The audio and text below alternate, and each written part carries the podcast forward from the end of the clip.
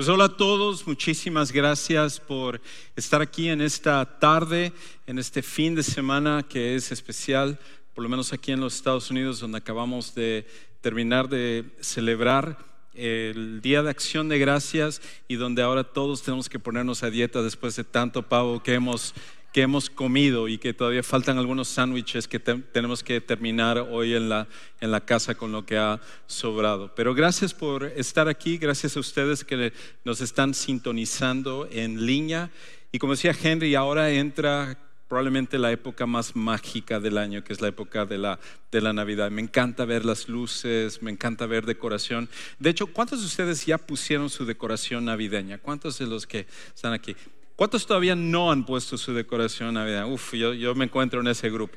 Algunas personas como que desde julio han estado poniendo su decoración cada año como que más, más temprano.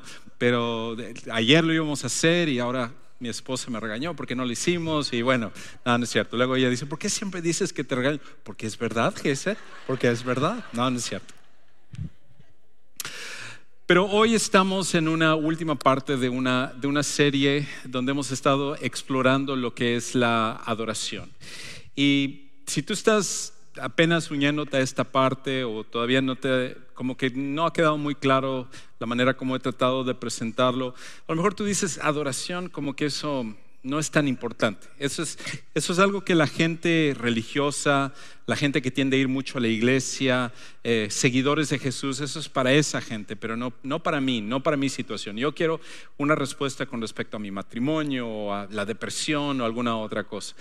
Pero esta es la realidad. No importa quién seas, no importa el, donde tú estés, tu edad, tu género, todas las personas, todos somos adoradores. Todos somos adoradores.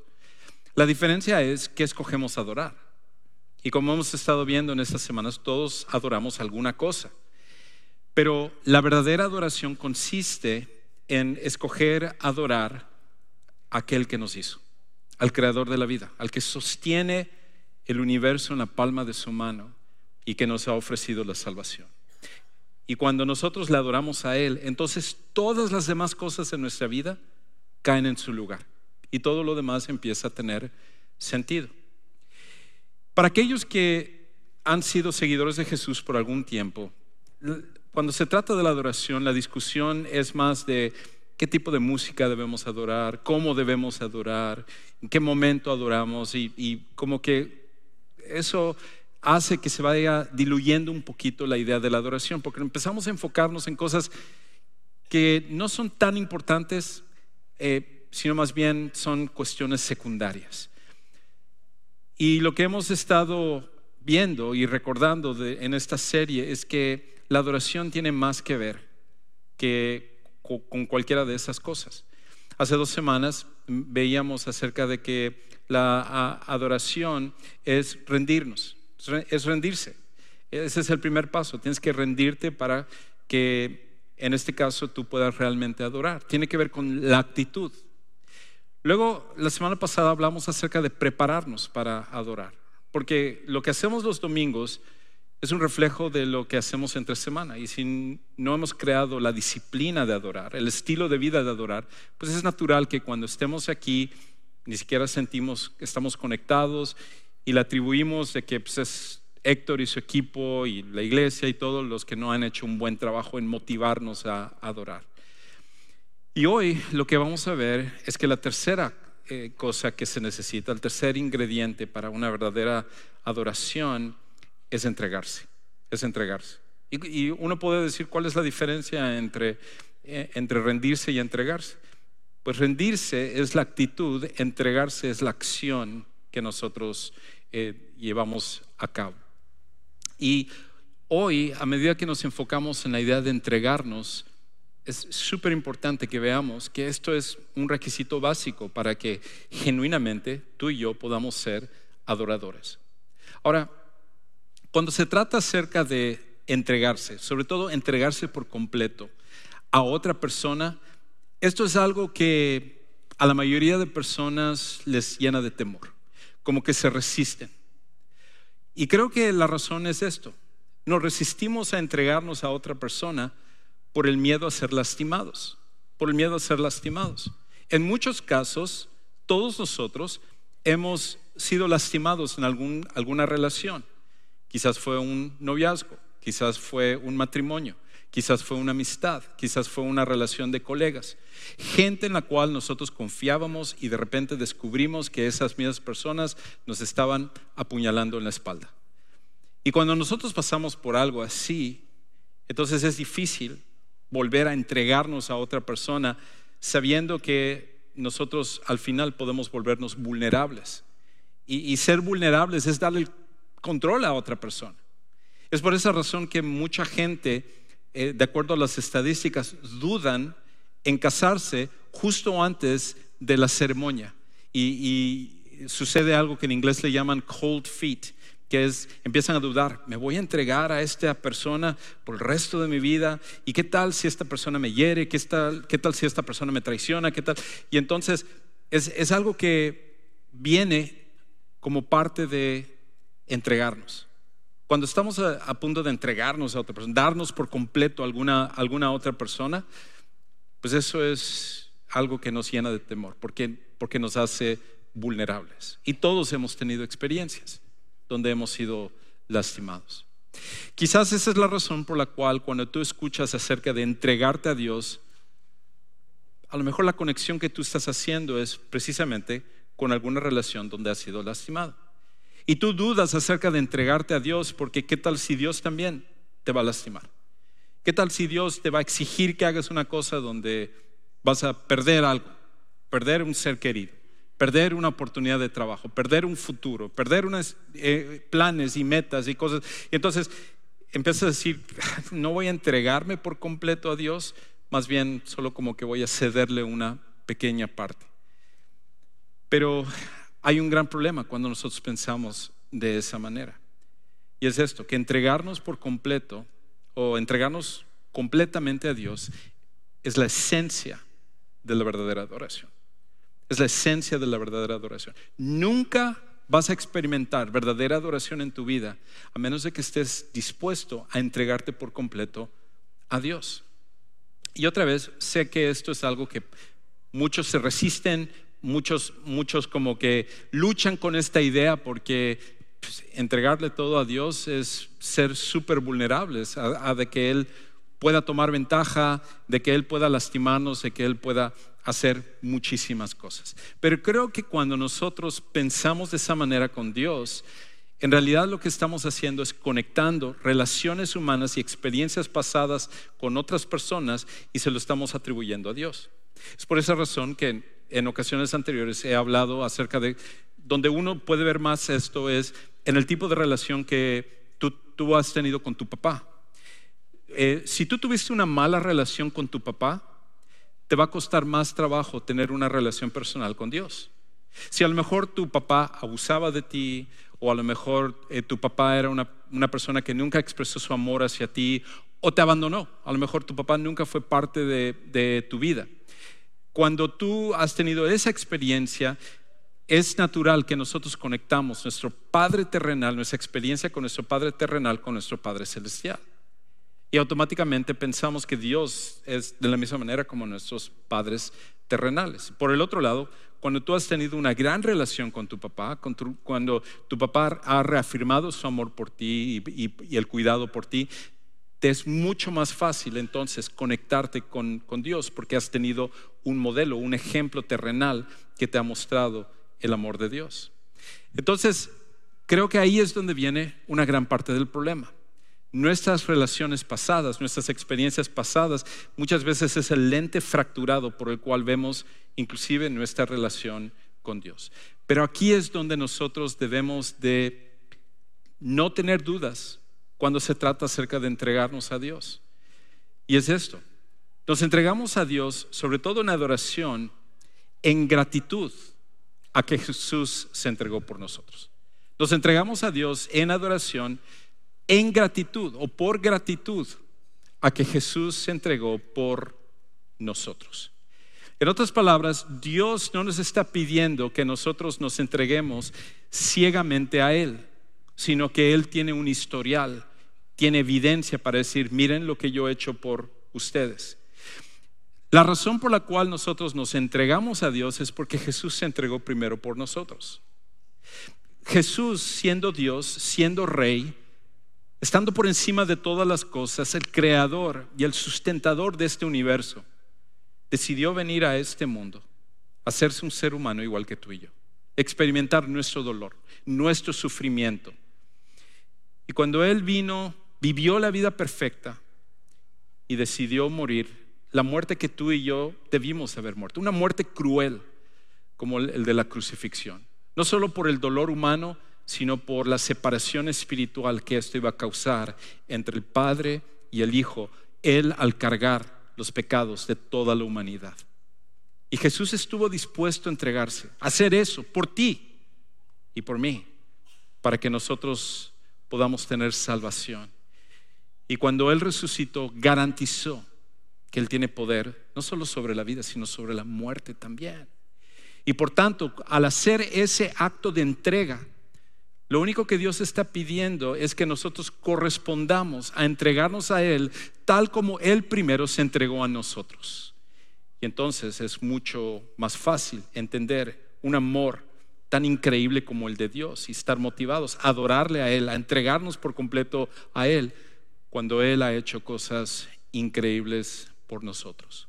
Ahora, esto quizás es mejor ilustrado en una historia dentro de la Biblia.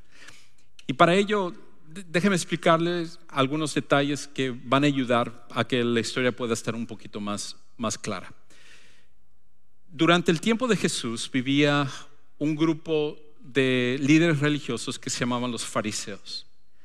Y esta gente había surgido en una, en una época eh, que los teólogos llaman el tiempo intertestamentario. En otras palabras, entre el tiempo del Antiguo Testamento, que es la primera parte de la Biblia, y el Nuevo Testamento, que es la segunda parte de la Biblia. El Antiguo Testamento es antes de Jesús, todo lo que sucedió antes de Jesús, y el Nuevo Testamento es a partir del nacimiento de Jesús hasta la iglesia y prácticamente hasta nuestros tiempos. Y en ese periodo de, tiempo entre un testamento y otro, sucedieron varios eventos históricos, un exilio que el, pueblo de Israel fue sacado por Babilonia, fueron exiliados por 70 años, estuvieron allá y, luego poco a poco fueron regresando y luego hubo, hubo, varios incidentes y en todo ese periodo histórico lo que, lo que empezó a suceder es que los israelitas que estaban en una tierra lejana empezaron a dejar sus costumbres como judíos, empezaron a dejar su fervor por adorar a a Jehová, el verdadero Dios. Y empezaron a adoptar actitudes y costumbres de la cultura pagana donde ellos estaban. Pero había un grupo que ellos se aferraron más a decir, nosotros no vamos a dejar a Dios, nosotros no vamos a dejar de seguir la ley, hacer lo que Dios quiere. Y ese grupo que algunos quizás consideraron un poco extremos en, su tiempo, empezó a formar lo que ahora es los fariseos, o para el tiempo de Jesús los fariseos. Esta era gente dedicada a, seguir a Dios con fervor independientemente de los que los demás siguieran. Los que, los que tenemos algún tiempo de leer la Biblia y estudiar la Biblia, cuando escuchamos fariseos, nos viene gente negativa, gente mala, lo peor de lo peor, porque muchas veces vemos que Jesús se enfrenta con ellos y automáticamente pensamos, esto, estos son lo peor que pudiera haber. Pero en realidad en ese tiempo era lo contrario. Los fariseos no eran los malos, eran los buenos.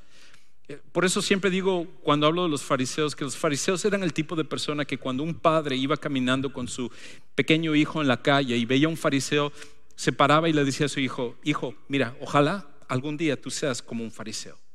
Ojalá que algún día tú seas tan bueno como, como los fariseos, porque ellos son lo mejor de lo mejor.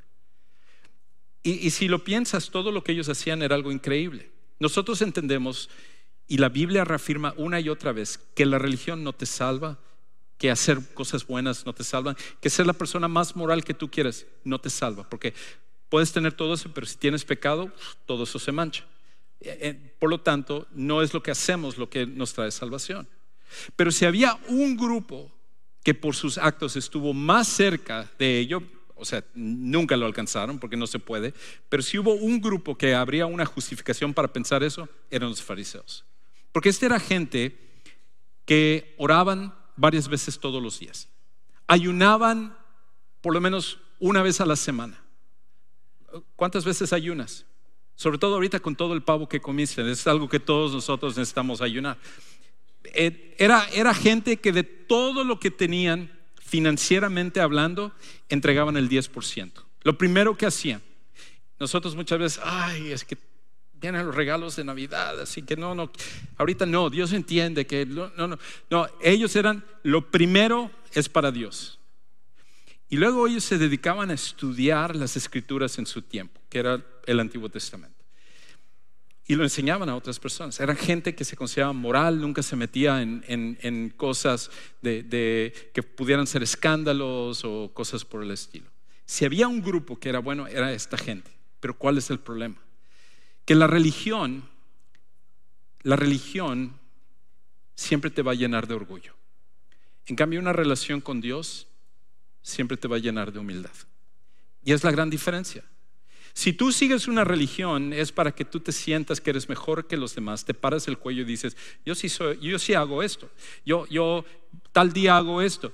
Y yo leo tantos, yo memorizo esto, yo entrego esto, yo ayudo, yo digo, yo sé, yo y empezamos a usar todo eso como una forma de sentirnos mejor que los demás, no con esta bola de pecadores alrededor de mí. Yo, yo sí soy una persona que amo a Dios y estoy siguiendo a Dios. Pero esta gente, en cambio, Dios no podría amarles a ellos. Y eso es lo que los fariseos pensaban. Los fariseos pensaban que Dios les amaba a ellos más que a nadie. Amaba a la nación de Israel. Las demás naciones pues, se podían ir literalmente al infierno. Pero Israel es el que amamos, es el que ama a Dios. Y de Israel, los fariseos son los que más Dios ama. Está, Dios está como en el cielo buen trabajo, híjole, has, has, hecho un gran trabajo. No sé por qué Dios habla como mexicano, pero bueno, te, te, doy, un aplauso allá a los fariseos y, todo. Y, y, es lo que ellos creían. Y cuando se comparaban con los demás, pensaban que los demás no merecían el amor de Dios. Inclusive tenían una categoría que llamaban a gente los pecadores. Imagínate llevar el título pecador así en tu currículum. Pecador, ah, ok, ya veo que eres parte de los pecadores. o sea, er, era, era un título en el cual se usaba para los fariseos que creían que era la gente que no, tomaba, no tomaba con seriedad la ley, la ley de Moisés.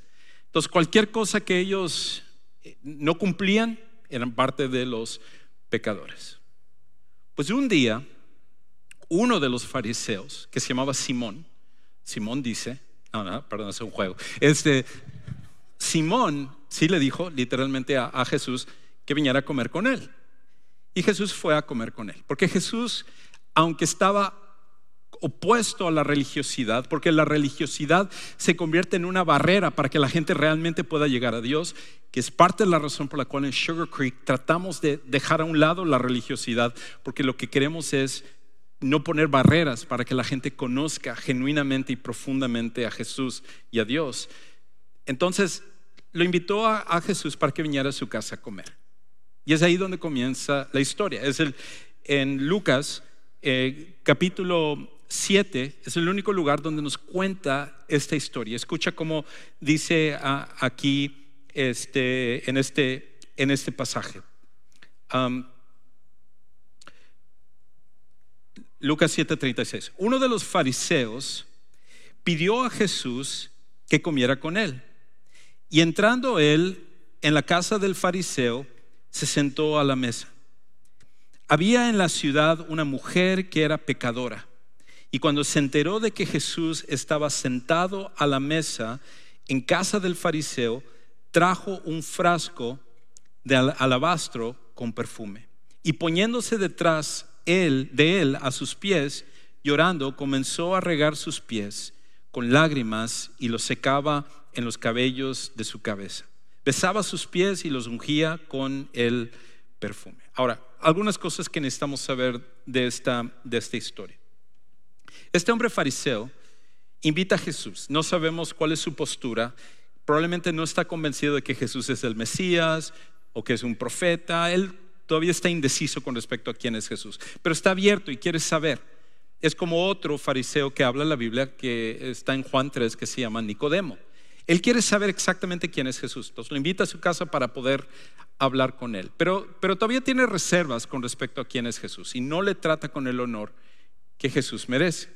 Entonces cuando entra a la casa del fariseo, dice, viene y la costumbre era que una persona tenía que lavarse los pies. Había en realidad alguien que, se, que le lavaba los pies, sobre todo cuando era alguien de honor, cuando no era alguien, un huésped de honor, entonces uno tenía que lavar los pies. Pero imagínate, llegaban y, venían y te, y te, lavaban los pies y todo, y, eso es algo que se, nos hace súper raro a nosotros, porque o sea, ¿cómo? O sea, si hay un lugar así, quiero ir. Si en tu casa hacen eso, invítame. Yo quiero ir a tu casa para que así me, laven los pies también. Pero nosotros no hacemos eso, no es nuestra costumbre. ¿Por qué? Porque en ese tiempo los caminos eran de barro, eran de tierra. Y eran caminos donde mucho animal pasaba. Había excremento, había un montón de basura y suciedad. Y cuando uno caminaba por la calle, uno iba pisando basura y los pies se le iban llenando de todas estas cosas. Entonces, cuando entrabas a una casa, por cuestión de higiene también, uno iba, a uno le lavaban los pies. Lo más cercano que yo he visto a eso es cuando vas a casa de alguien que es de descendencia asiática. ¿Qué es lo que te piden que hagas cuando entres a su casa? Que te quites los zapatos y se los regales. No, no es cierto, no es, ya me lo inventé yo. No, es ah, de que te quites los zapatos porque es cuestión de higiene. Dejas tus zapatos en la parte de afuera y entras. Y esto era algo similar. Pero en ese caso no había nadie que lavara los pies de Jesús, porque Simón no estaba tratando a Jesús con todo el respeto que él merecía.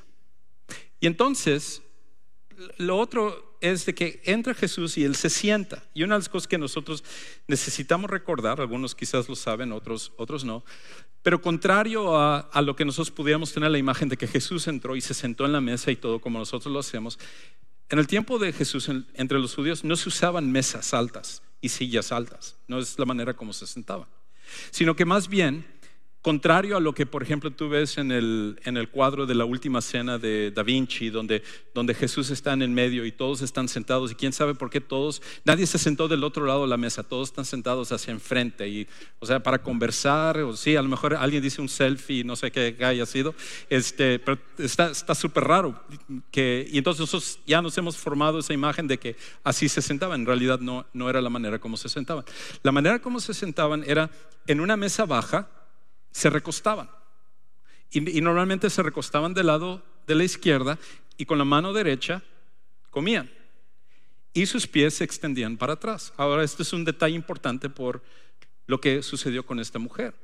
Entonces Jesús estaba en esta casa, él estaba comiendo, cuando de repente llega esta mujer. Eso no era raro. Porque las personas cuando se enteraban que venía un rabino famoso, era la costumbre de que llegaban y como que se paraban afuera y querían ver si lograban escuchar. Si eran pobres, a veces de los restos de comida agarraban. Y llegó esta mujer, no se le habrá hecho raro a ninguna persona, pero, pero no solo llegó esta mujer, sino que entró a la casa y aparte ella empieza a, tocar a Jesús, empieza a regar sus pies, imagínate y este, con, con sus lágrimas, o sea, no, no con aceite, no, no con, con, alguna otra cosa, con agua, sino con sus propias lágrimas. Y en vez de tomar una toalla, toma su propio cabello para secar los pies de Jesús y luego le unge con perfume. Una, una de las costumbres que había en ese tiempo también era que las mujeres cargaban con un un, pequeño perfume aquí, como un collar con, una botellita pequeña de, perfume. Y esta mujer, en cambio, tenía uno de alabastro, que era carísimo, era un, era un perfume súper caro, quizás lo más caro que ella tenía. Y ella viene y lo usa para ungir los pies de Jesús. Pero eso es lo que hace la adoración. Esta mujer se estaba entregando por completo a Jesús. Esta mujer entendía lo que Jesús había hecho en su vida y ella ahora estaba entregando absolutamente todo, financieramente, en cuestión de llegar a la casa de un, de un fariseo donde, donde le pudieran insultar, le, pudieran pegar, le pudieran correr de la casa, le pudieran humillar, le pudieran hacer un montón de cosas. Por cierto, eh, algunos han especulado, bueno, es una mujer pecadora, era una prostituta, no lo sabemos, es especulación. Otros, algunos dicen, es María Magdalena. Tampoco, el pasaje no dice eso. No sabemos exactamente qué es lo que hizo esta mujer. Lo único que sabemos es que era considerada una pecadora por los demás, en especial por los fariseos. Pero independientemente de lo que haya hecho en su vida, ella vio a Jesús y esa oportunidad como una manera de adorarlo, de entregarle una adoración y entregarse ella misma a Él. El problema, en cambio, es de que para Simón, el publicano, su reacción no es una de levantarse y aplaudir y decir, bien hecho mujer, muy buen trabajo. No, para él está, él está viendo y diciendo, oh, esta mujer, y, y, ahorita vamos a ver exactamente lo que piensa, porque Jesús que es Dios puede ver hasta nuestros pensamientos. Inclusive ahorita que tú quieres ver tu Facebook y tu Instagram, Jesús puede verlo también. Él puede ver todos nuestros, pensamientos. Y entonces lo que nosotros necesitamos entender es, es esto, que la religión es más cómoda porque nos exige una entrega parcial. La razón por la cual nosotros nos gusta más la religión que una relación personal con Dios es porque la religión se nos hace más cómoda porque solo nos exige una entrega parcial. Es lo que tú ves en todas las culturas, sean los aztecas, sean los mayas, sean los incas, babilonios, egipcios, todos ellos traen como una ofrenda o un sacrificio a su Dios para decirle, toma, aquí te entrego esto, ahora dame lo que yo quiero. Ya, ya te di lo tuyo, ahora dame lo mío.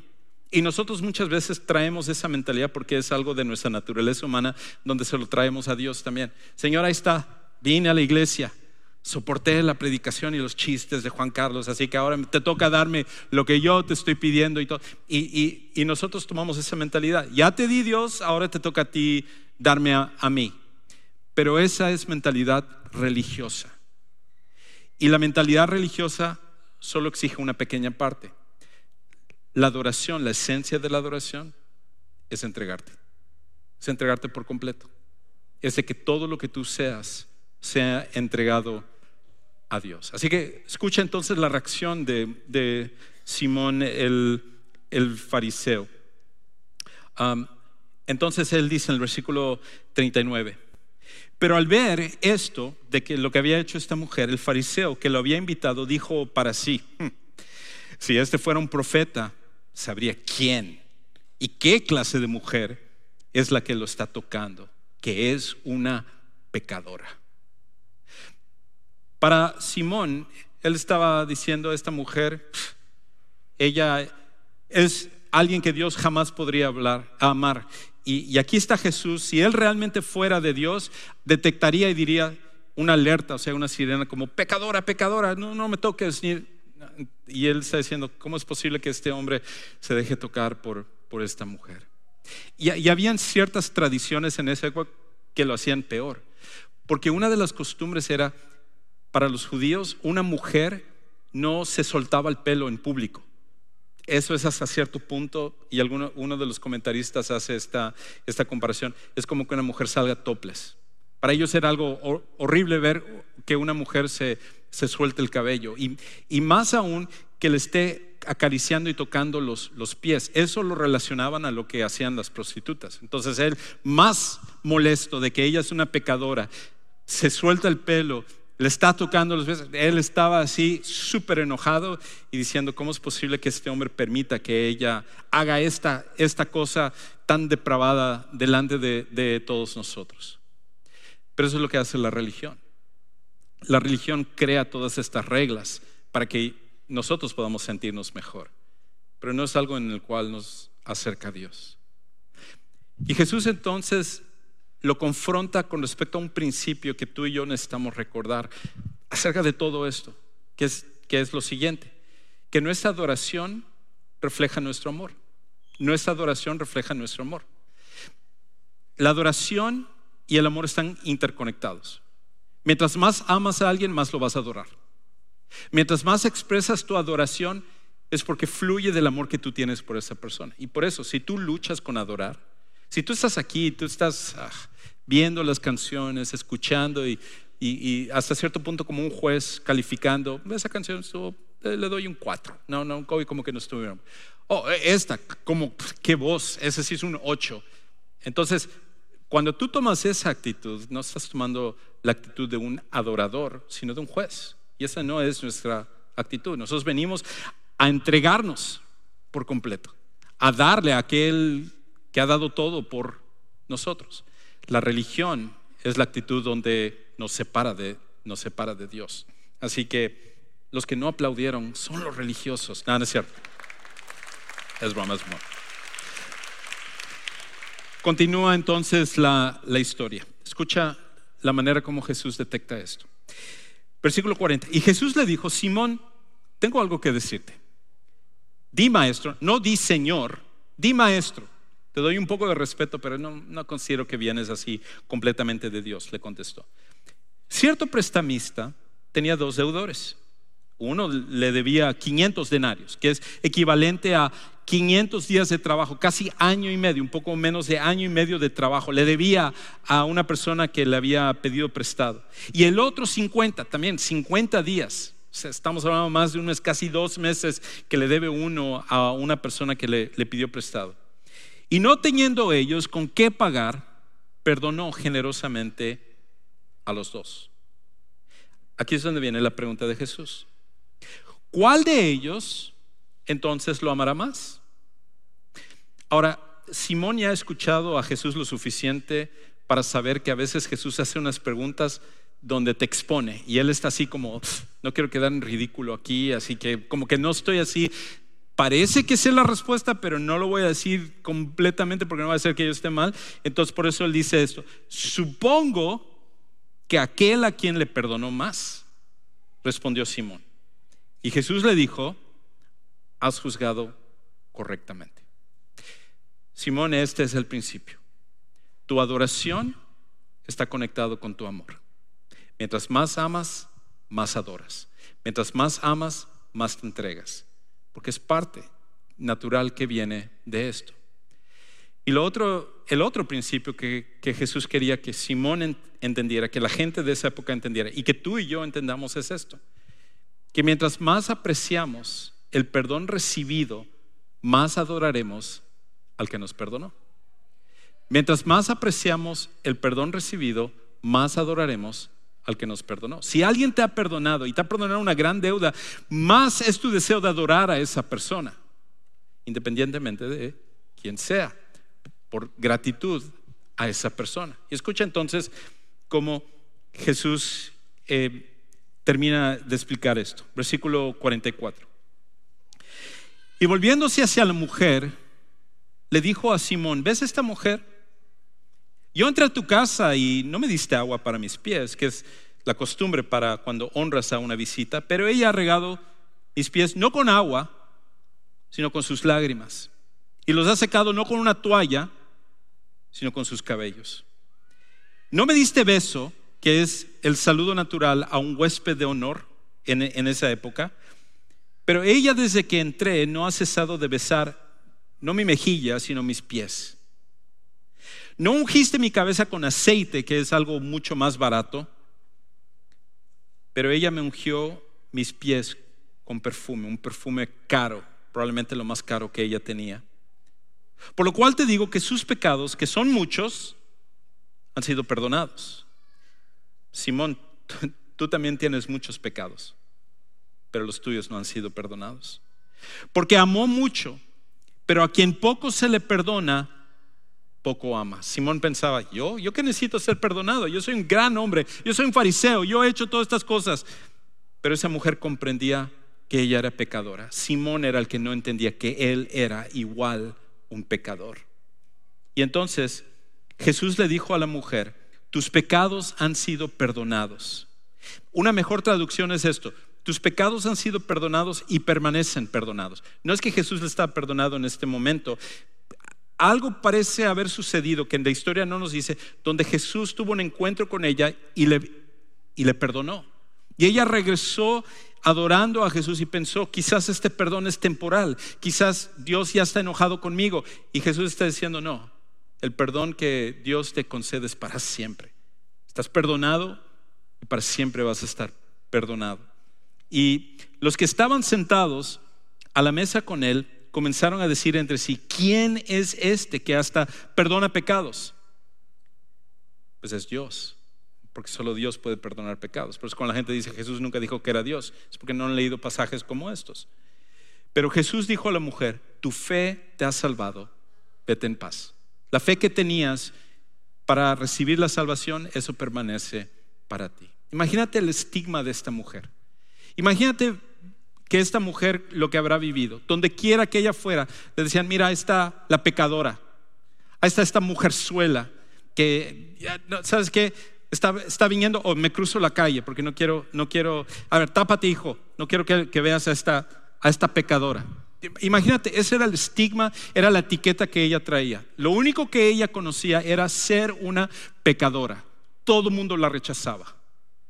Y de repente se encuentra con Jesús. Y Jesús, en cambio, le extiende amor, gracia y perdón. Es natural que le va a adorar. Porque el que mucho ama, el que mucho ha sido perdonado, mucho ama. Y el que mucho adora, es un reflejo de su amor por Dios. Me recuerda a una historia, y con esto termino. Me recuerda una historia que sucedió hace varios años, de un hombre que se llama Bill Buckner, un jugador de béisbol. Eh, algunos de ustedes de cierta edad para arriba se acordarán eh, yo sé, algunos de ustedes no se van a acordar, en el 86, yo sé, algunos no nacieron, son muy jóvenes y todo, ok, perfecto. Pero en el, en el 86, durante la Serie Mundial del 86, estaban jugando los Mets de Nueva York contra las Medias Rojas de Boston. Y las Medias Rojas de Boston por años no habían ganado una Serie Mundial. Inclusive estaban pensando que había sido como la maldición del bambino, le decían a Babe Ruth, porque habían tenido a Babe Ruth como un jugador y luego lo vendieron. Obviamente es una, un montón de patrañas. Pero ellos pensaban eso y, finalmente en el 86 estaban cerca de ganar una serie mundial. Inclusive se habían puesto 3 a 2 encima de los Mets de Nueva York que estaban jugando el sexto juego y ellos estaban arriba en, la décima, en el décimo inning. Tenían todo para finalmente ganar, romper con, con, la maldición, con el hechizo, lo que tú quieras, y finalmente entregarle a la ciudad de Boston una nueva serie mundial. Pero ¿qué sucedió?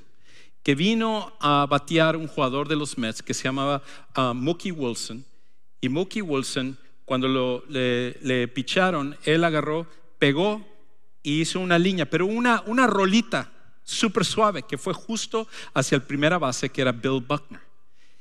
Y Bill Buckner, que había empezado a desarrollar varias lesiones en las rodillas y le costaba trabajo ahora completamente hincarse, estaba viendo que la pelota viniera hacia él, se puso perfectamente delante de la pelota y cuando la pelota vino, la rolita vino hacia él, agarró, bajó su guante y ¿qué pasó? La bola se le fue entre las piernas. Inclusive hay una foto de este, de lo que sucedió exactamente. Y por esta jugada, desafortunadamente, los, los, las Medias Rojas de Boston pierden ese partido y luego pierden el siguiente juego y quedan eliminados. Y todo Boston, todo el, estado de Massachusetts y todos los fanáticos de las Medias Rojas de Boston se le echaron encima a Bill, Buckner. Eh, empezaron a, tomarlo como el chivo expiatorio, que por culpa de él habían perdido la Serie Mundial y él se, se volvió persona no grata en la ciudad de Boston. Y por años lo, burlaban, lo maldecían. Inclusive había gente que le llamaba con amenaza de muerte porque por culpa de él habían perdido la serie mundial. Inclusive llegó a tal punto que cuando él tuvo a sus hijos, su hijo más pequeño cuando entró a la escuela, empezaron a hacerle bullying porque su papá había sido el causante de que perdieran la serie mundial y, y, terminaron mudándose a otro estado, el estado de Idaho, donde casi nadie lo conocía, para que de esa manera no se metieran con sus hijos él llevaba la etiqueta de ser ahora un perdedor. Igual que esta otra mujer que llevaba la etiqueta de ser una pecadora. Pasaron los años y finalmente, como 22 años después, Medias Rojas de Boston ganan la Serie Mundial. Y, uno de, y el coach de las Medias Rojas, entendiendo y sabiendo la historia de Bill Buckner, pidió que se le invitara para tirar la primera bola en el primer partido de la siguiente temporada, para darle una oportunidad de redimirse a Bill Buckner. Él ya estaba retirado, ya no jugaba, pero llega al estadio y tira, y cuando él sale al campo, la especulación es cómo lo iban a recibir, le iban a buchear, le iban a gritar, le iban a maldecir, y en vez de eso, todo el estadio se pone de pie y ovaciona a Bill Buckner, porque había sido un jugadorazo, pero por esa jugada había manchado toda su carrera. Es más, aquí hay una, una foto de él cuando él entra al estadio, todos ahí ovacionándole y él está llorando, porque por tantos años había soportado de que la etiqueta de perdedor y culpa de él y todo, finalmente él, a pesar de que había sido un jugador que había ganado el título de bateo, había ganado muchos premios, había hecho muchas cosas por Boston, finalmente tuvo su momento donde le dijeron, te perdonamos, te perdonamos. Es lo que Dios hace contigo y conmigo. Nosotros, tú y yo, no llevamos la etiqueta de perdedor, llevamos la etiqueta de ser rebeldes, enemigos de Dios. Y a pesar de eso, el Dios de los cielos mandó a su Hijo a morir por ti, porque te ama. Y entendiendo ese amor, ¿cómo entonces no adorarle a Él entregando todo lo que nosotros somos? Cuando nosotros hacemos eso, cambia nuestra etiqueta. De ser pecadores y rebeldes a ser perdonados e hijos de Dios.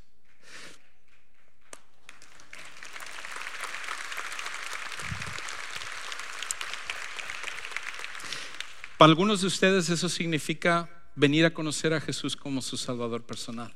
Y nos encantaría ayudarte a que tú tomes esa decisión el día de hoy. En, un momento terminando este servicio, tenemos un lugar que se llama el Centro de Siguientes Pasos, saliendo por las puertas de atrás, hacia cuando estés saliendo hacia tu derecha. Ahí queremos ayudarte a tomar la decisión de conocer a aquel que cambia vidas para siempre.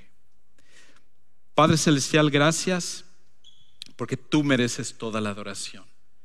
Y nosotros queremos rendirnos a ti, queremos prepararnos todos los días para adorarte y queremos entregarnos por completo, sin retener absolutamente nada, sino darte todo lo que nosotros somos, porque tú eres digno.